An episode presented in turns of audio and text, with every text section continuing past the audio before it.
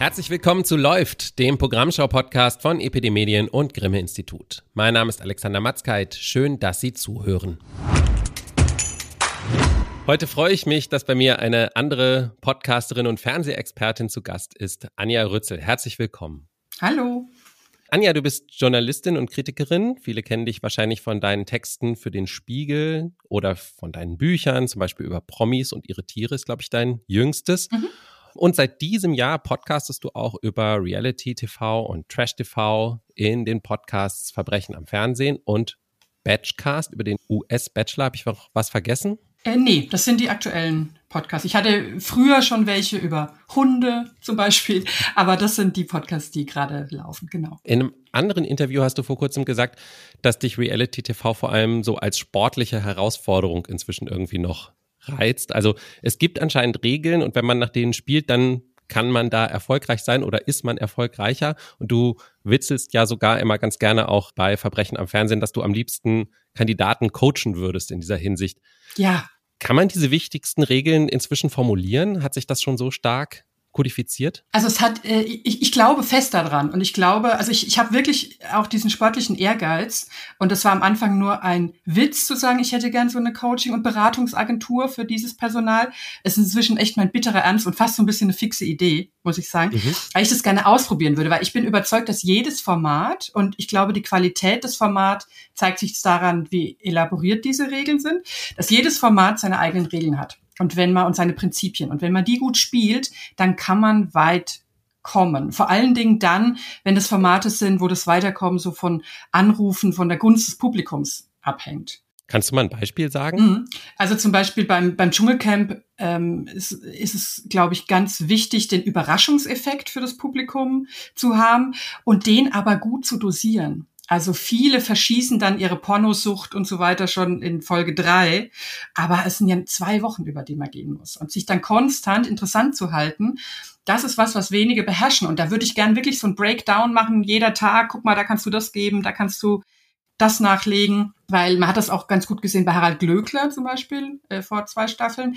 Der dachte, er ist an sich schon interessant, was stimmt, aber das alleine reicht halt nicht. Also so diese Interessantheitsarbeit äh, leisten, das finde ich ganz interessant. Und beim Bachelor und bei der Bachelorette finde ich äh, sehr, sehr spannend, das sieht man beim US-Bachelor, deswegen auch diese Faszination sehr gut, dass die, die Kandidaten und Kandidatinnen oft vergessen, dass sie nicht nur dem Bachelor oder der Bachelorette gefallen müssen, sondern auch dem Publikum und den Produzenten, damit die vielleicht ein bisschen positiv gestimmt sind, was den Schnitt und sowas angeht. Und die anderen Leute im Haus. Also das ist mehrdimensionaler, als man sich das denken mag. Du hattest ja unter anderem die Gelegenheit, dieses Jahr auf der Republika Pamela Kretschmer zu interviewen von ITV, die das Dschungelcamp produzieren.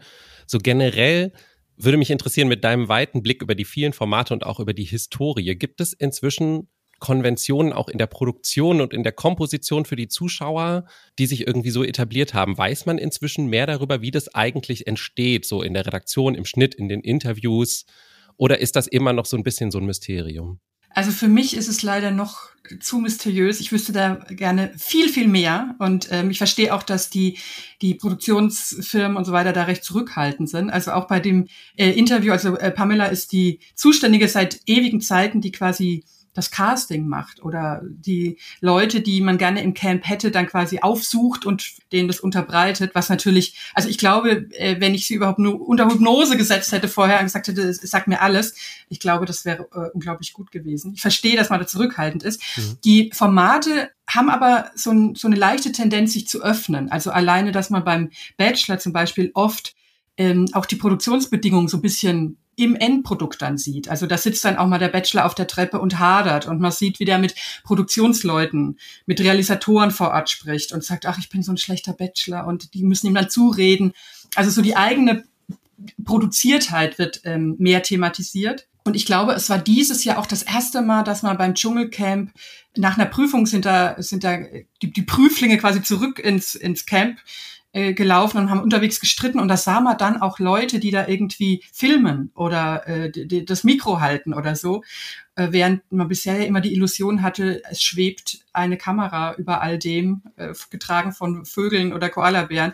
Aber dass da Menschen rumspringen im Camp und also es wird so eine, so eine gewisse Öffnung, kann ich sehen, aber natürlich ist immer noch äh, eine, gro eine große Decke des Schweigens über all dem, wie genau das alles funktioniert. Was verändert sich denn durch diese Medialität an den Formaten, also auch für die Zuschauenden? Also potenziell wirkt es natürlich ein bisschen authentischer. Äh, viele Dinge sind einfach nicht mehr zu halten, weil die, die Leute irgendwie ja auch tatsächlich entgegen einer landläufigen Meinung nicht dümmer werden beim Fernsehen, sondern ein bisschen smarter im Laufe der Zeit und ja Regularien entdecken in den Formaten und sehen, hm, das ist doch jetzt alles schon wieder gestaged oder produziert oder so hingedreht.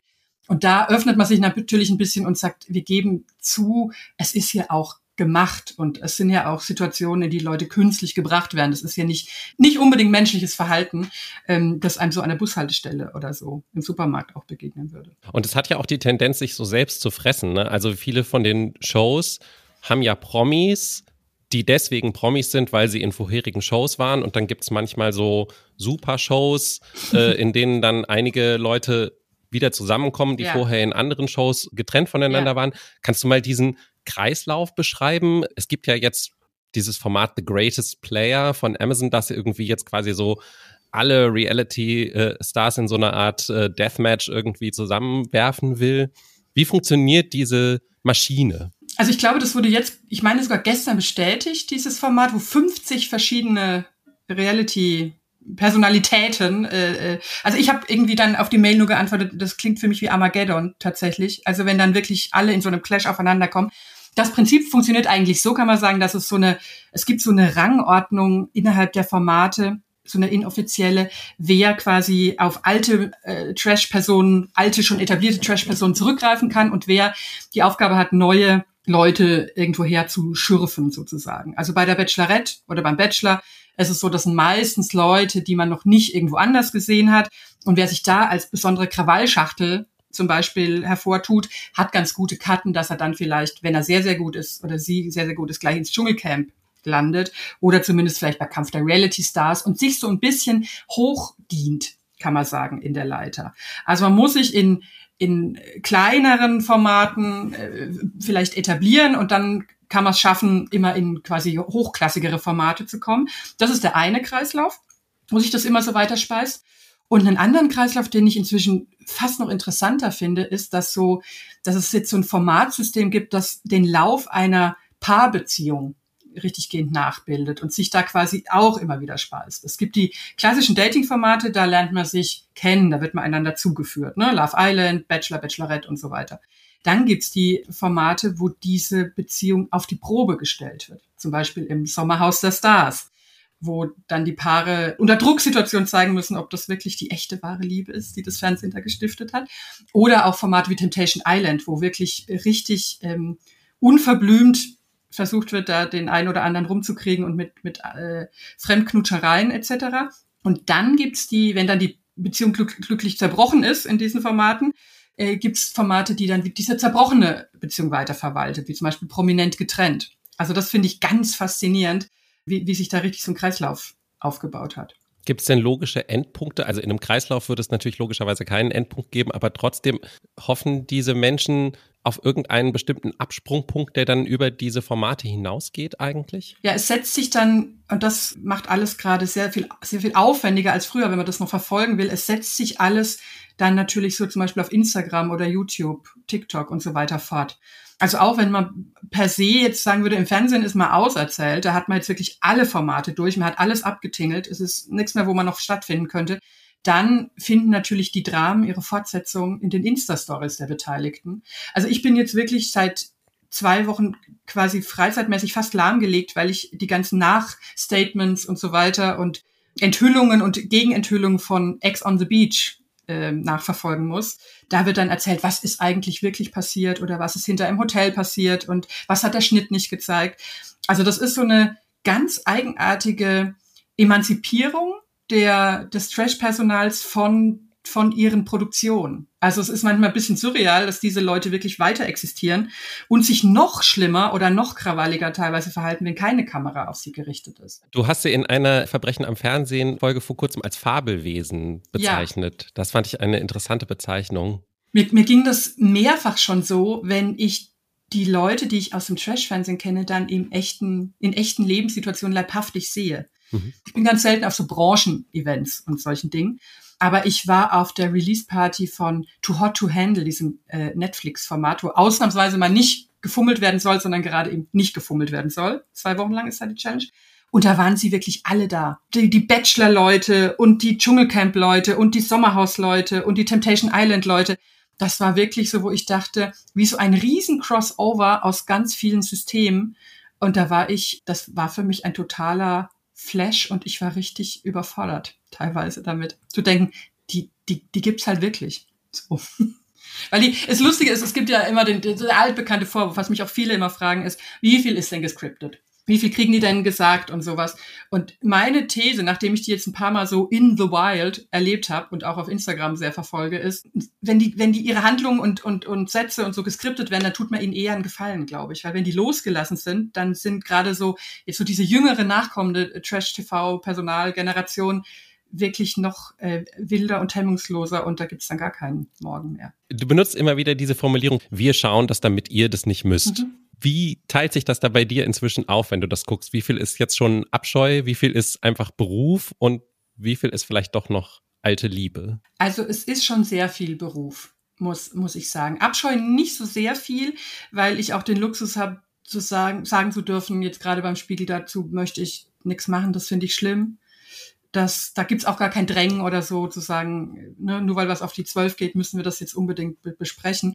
Ich habe ganz lang schon zum Beispiel kategorisch ausgeschlossen, so über Schwiegertochter gesucht und so totale Voyeurismus-Formate, wo, wo es wirklich, wirklich um gar nichts anderes mehr geht, äh, was zu schreiben. Und hatte damals auch, als es bei Promis unter Palmen ähm, so hoch herging, dann quasi auch beschlossen, ich schreibe nichts über die weiteren Folgen. Also ich gucke ganz wenig Sachen von denen ich weiß, ich schreibe nicht drüber. Ich habe früher habe ich jede Topmodel-Staffel, habe ich alle Folgen gesehen.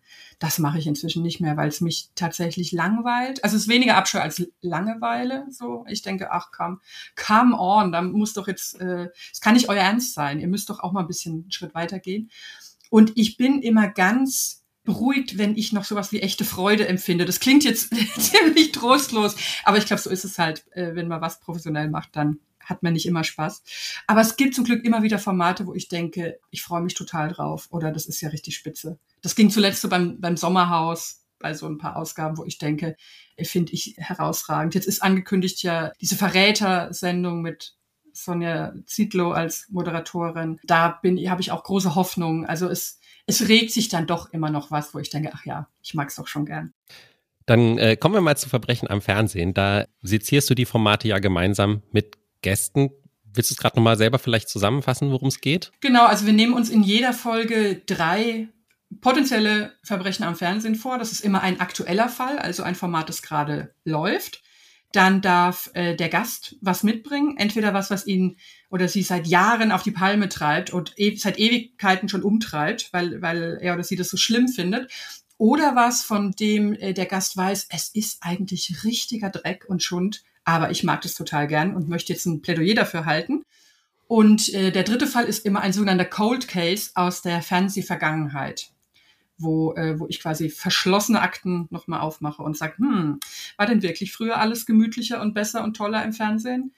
Und da gibt's oft richtig erschreckende Ergebnisse. Wenn du es jetzt gewohnt bist, normalerweise alleine über sowas zu schreiben, wie ist das denn, wenn man das jetzt im Gespräch macht? Was bringen denn deine Gäste mit? Neue Blickwinkel, die du so noch nicht hattest? Ja, ich finde es richtig super, weil es ist tatsächlich so, wie man sich das vielleicht vorstellt, dass ich hier, ich sitze tatsächlich, ich würde mal sagen, zu 95 Prozent alleine krakelend auf dem Sofa, wenn, äh, wenn mich was aufregt im Fernsehen und ich darüber schreibe weil ich dann auch niemanden neben mir gebrauchen könnte. Also da brauche ich dann wirklich so meinen Fokus darauf. Deswegen genieße ich das total, mich auszutauschen, auch gelegentlich hochzuschaukeln, glaube ich, mit dem Gast. Das, das finde ich total super. Das sind ganz schöne Dynamiken. Es gab gelegentlich auch schon Fälle, finde ich auch toll, wo mir widersprochen wird. Also Jasmin Mbarek hat mich richtig so auf den Rücken gedreht, dass ich am Ende nur noch die Kehle hinhalten konnte und sagen konnte, Dubai Diaries ist vielleicht doch nicht so schlecht.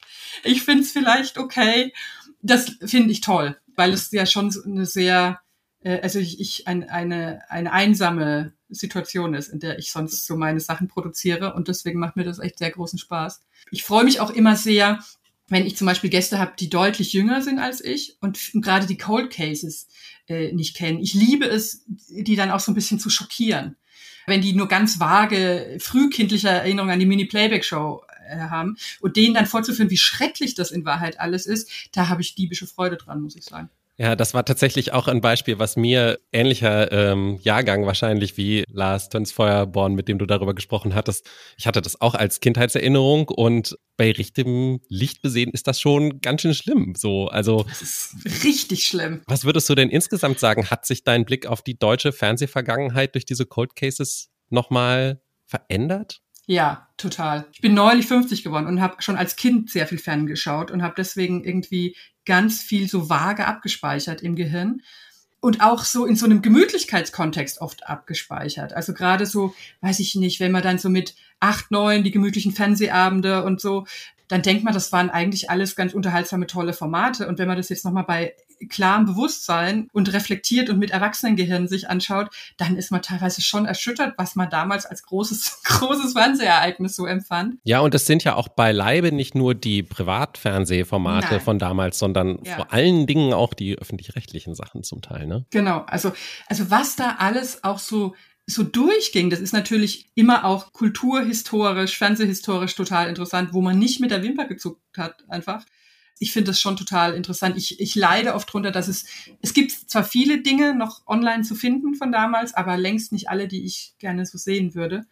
Deswegen ähm, freue ich mich über, über jeden eifrigen YouTuber, der da ehrenamtlich seine alten Videokassetten digitalisiert. Kann man denn allgemein gesprochen aus dem Trash-TV irgendwas über uns als Menschheit lernen oder gibt es vielleicht auch tatsächlich doch größere Lehren, die man daraus fürs Leben mitnehmen kann? Ich glaube das ja tatsächlich ähm, ganz fest, dass das so ist. Und das Schöne ist, dass man das kann, aber nicht muss. Äh, mir fiel neulich dazu mal so das, den Vergleich mit, mit einer Schachtel Toffifee ein, die man äh, auf einen Sitz leer fressen kann und das ist auch völlig okay. Und man denkt sich nicht viel dabei und man haut es einfach rein und es ist irgendwie so kurzfristiger Zuckerrush oder so. Genauso kann man Trash-TV gucken, ohne sich groß Gedanken zu machen und kann sich davon ablenken lassen, dass andere Leute offensichtlich noch ganz andere Probleme haben als man selbst. Aber man kann das auch, weil manche Leute essen Toffifee ja auch, ich auch, indem sie so Schicht für Schicht abnagen und so, dass dann die Nuss übrig bleibt und das Karamell übrig bleibt. Und genauso kann man das auch sezieren. Also, also und zwar in vielerlei Hinsicht. Erstens kann man wirklich viel lernen über menschliches Verhalten. Also gerade auch so in, in so Drucksituationen, da ist man ja nicht oft dabei, bei fremden Leuten äh, sowas vom, von so einem Tennis-Schiedsrichterstuhl aus beobachten zu können. So. Also ich interessiere mich auch wahnsinnig, wenn ich im Zug sitze und im, im Vierer nebenan wird gestritten oder so. Bin ich die Erste, die so tut, als ob sie Musik hört und aber in Wahrheit alles belauscht. Aber ich finde, da ist man in einer wirklich komfortablen Situation, ganz viel menschliches Verhalten serviert zu bekommen. Und was ich zunehmend merke, was ich sehr interessant finde, ist, dass das Trash-Fernsehen so ein Gradmesser davon ist, ein ganz guter, was gilt als mehrheitsfähig und was nicht, weil man sich ja doch sehr in seiner eigenen Bubble bewegt, wenn man so überlegt, wie weit sind wir denn inzwischen als Gesellschaft? Da kann ich einen aktuellen Fall kurz erzählen von der letzten Bachelorette-Staffel zum Beispiel. Da wurde die Bachelorette von zwei äh, Kandidaten angegangen, weil oder oder gefragt, ob sie denn immer so kurze Röcke und so tiefe Ausschnitte trägt und wie das denn so wäre und sie sei ja schon sehr freizügig unterwegs und so und die ließen also in so einer Balzphase schon durchblicken, also wenn das mit uns was wird, kannst du dir das abschminken, Fräulein, so. Und dann hat sie ganz klar gesagt, nee, ich, ich sage das jetzt einmal und nur einmal, das ist alles mein Ausschnitt, meine Sache, Klappe halten, ich will nie wieder was davon hören. Und das wurde dann von RTL in den Social Media teilweise gefeiert als diese starke Frau und so. Und man würde ja eigentlich denken, es ist, also in meiner Bubble würde ich denken, das ist doch vollkommen klar. Aber dass das dann als so eine, so eine, die starke Frau, die sich jetzt mal wehrt und es ist, nein, man darf das nicht mehr so sehen mit den Klamotten, wo man eigentlich denken würde, man ist doch schon viel weiter aber anscheinend vielleicht auch nicht. Also wenn das noch als Jeanne d'Arc-artige Errungenschaft gefeiert wird, dass sie so sagt, ey, äh, red nicht über meine Rocklänge, das finde ich dann, das ist teilweise ganz schön ernüchternd, aber halt auch interessant. Ich höre immer wieder raus, auch ähm, in den Gesprächen, dass es eigentlich total schön wäre, wenn es mal so ein Format gäbe mit Leuten aus unserer Bubble, mit so ja. bürgerlich, keine Ahnung, eher linken vielleicht auch Leuten und ja. eher weniger Leute, die entweder sehr reich sind oder Leute, die vielleicht eher aus einem etwas prekäreren Milieu kommen, das wird es aber nie geben, oder? Ich fürchte nicht, aber es wäre mein absoluter Traum. Also erstens, um, um mal so noch ein paar Klassismus-Barrikaden äh, einzureißen und zu sagen, guck mal, unser Eins ist genauso bekloppt ja. oder, oder geht genauso hoch oder reagiert genauso irrational. Das, alleine das, deswegen fände ich das auch nur fair, zu sagen, wir, wir gucken immer nur, aber wir können uns hier genauso mal irgendwie zum Affen machen. Also jetzt nicht ich persönlich, aber und, unser Eins so. Und, und ich, glaub, ich glaube auch, dass es interessant wäre. Ich würde da wahnsinnig gerne mal, mal zuhören. Ja, weil die, so, solche Leute sind ja oft ein bisschen zurückhaltender in dem, was sie auf Instagram von sich präsentieren. Und da wird sich so rentieren, glaube ich, hinter diese geschönte Bürgerlichkeitsfassade, dieses, dieses Neo-Biedermeier, einfach mal dahinter zu gucken und, und zu gucken, also gerade die Leute, die so ein bisschen sich so, so präsentieren, als wir haben es im Griff, da unser Leben und den Grünkohleinkauf und, und so weiter. Und da hätte, da würde ich unfassbar gerne mal sehen, wie die nach zwei Wochen under pressure so reagieren. Ja. Ein Traum. Würde ich, glaube ich, auch gerne sehen. Müssten wir einfach mal Arte pitchen vielleicht. Ja. Ja, oder sowas wie, äh, sowas wie The Real Housewives auf Prenzlauer Berg. Dafür, allein das würde mir schon reichen. Also ich glaube, das wäre allein schon ein Traum. Naja. Also wenn es irgendwann kommt, äh, hier haben Sie es zuerst gehört. Ja. Bitte gern stehlen die Idee. Also sie ist jetzt in der Welt. Bitte nehmt euch das einfach, Fernsehleute. Ganz herzlichen Dank, Anja Rützel. Sehr gerne. Verbrechen am Fernsehen und auch den Batchcast, den Anja gemeinsam mit Annika Brockschmidt hostet, gibt es überall zu hören, wo es Podcasts gibt. Neue Folgen von Verbrechen am Fernsehen erscheinen sonntags. Die Batchcast-Folgen erscheinen unregelmäßig, ungefähr monatlich. Alles natürlich in der Podcast-Beschreibung verlinkt wie immer. Kommen wir von Vergangenheit und Gegenwart des Fernsehens zu einer seiner möglichen Zukünfte. Seit die Livestreaming-Plattform Twitch vor neun Jahren für eine knappe Milliarde US-Dollar von Amazon gekauft wurde, ist sie konstant gewachsen. Aus Deutschland zieht Twitch inzwischen vier Millionen Nutzer pro Tag an, die meisten von ihnen unter 29. Max Humpert und Tanja Reinhardt haben für das WDR-Format Menschenhaut nah eine einstündige Doku über deutsche Twitch-Creator gedreht. Der Titel Off-Cam, so ticken deutsche Twitch-Stars. Eine der Thesen, hier etabliert sich gerade eine neue Form des Live-Fernsehens. Zum Beispiel beim ehemaligen YouTube-Promi LeFloid und seinem Geschäftspartner Paul, die jetzt gemeinsam mit ihrem Kumpel Olli als Dr. Freud auf Twitch unterwegs sind. Twitch ist ja im Prinzip, wenn man so will, eine sehr kleine, für sich eingeschworene Community gewesen, die sich wirklich ums Hardcore-Gaming gedreht hat. Also Twitch war Gaming pur. Inzwischen kann man alles auf dieser Plattform machen. Es gibt Kochen, Unterhaltung, Reaction. LeFloid, Olli und Paul produzieren in ihrem Studio in Berlin täglich eine interaktive Morningshow und veranstalten neben dem Zocken auch mal aufwendige Game-Shows am Abend. Über eine Viertelmillion Euro haben sie in Miete und Equipment investiert. Mehrere Zehntausend Menschen schauen ihnen regelmäßig zu. Humpert und Reinhardt gegenüber zeigen sie sich ziemlich offen, als Geschäftsleute und als private Nerds. Zweite Protagonistin ist die Gamerin Shur Yoka. Sie hat sich als kontroverse und kritische Stimme mit sozialem Bewusstsein einen Namen gemacht. Dafür wurde sie sogar als Spielerin des Jahres beim Deutschen Computerspielepreis ausgezeichnet.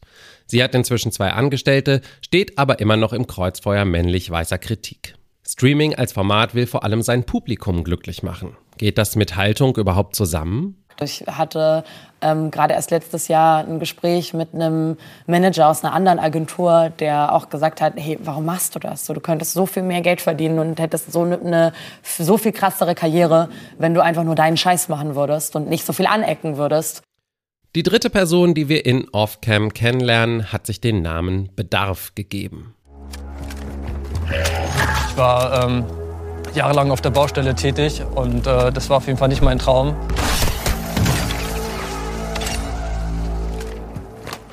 Das zu machen, worauf ich Bock habe, daran Spaß zu haben und dann halt auch davon leben zu können, ist, glaube ich, mehr, was man haben kann. An Bedarf zeigt das AutorInnen-Duo den klassischen Streamer-Traum. Der Installateur hat erst 600 Follower und professionalisiert sich gerade. Er hofft, vom Gaming bald seine Miete bezahlen zu können. Bis dahin steht ihm aber noch jede Menge Hassel bevor.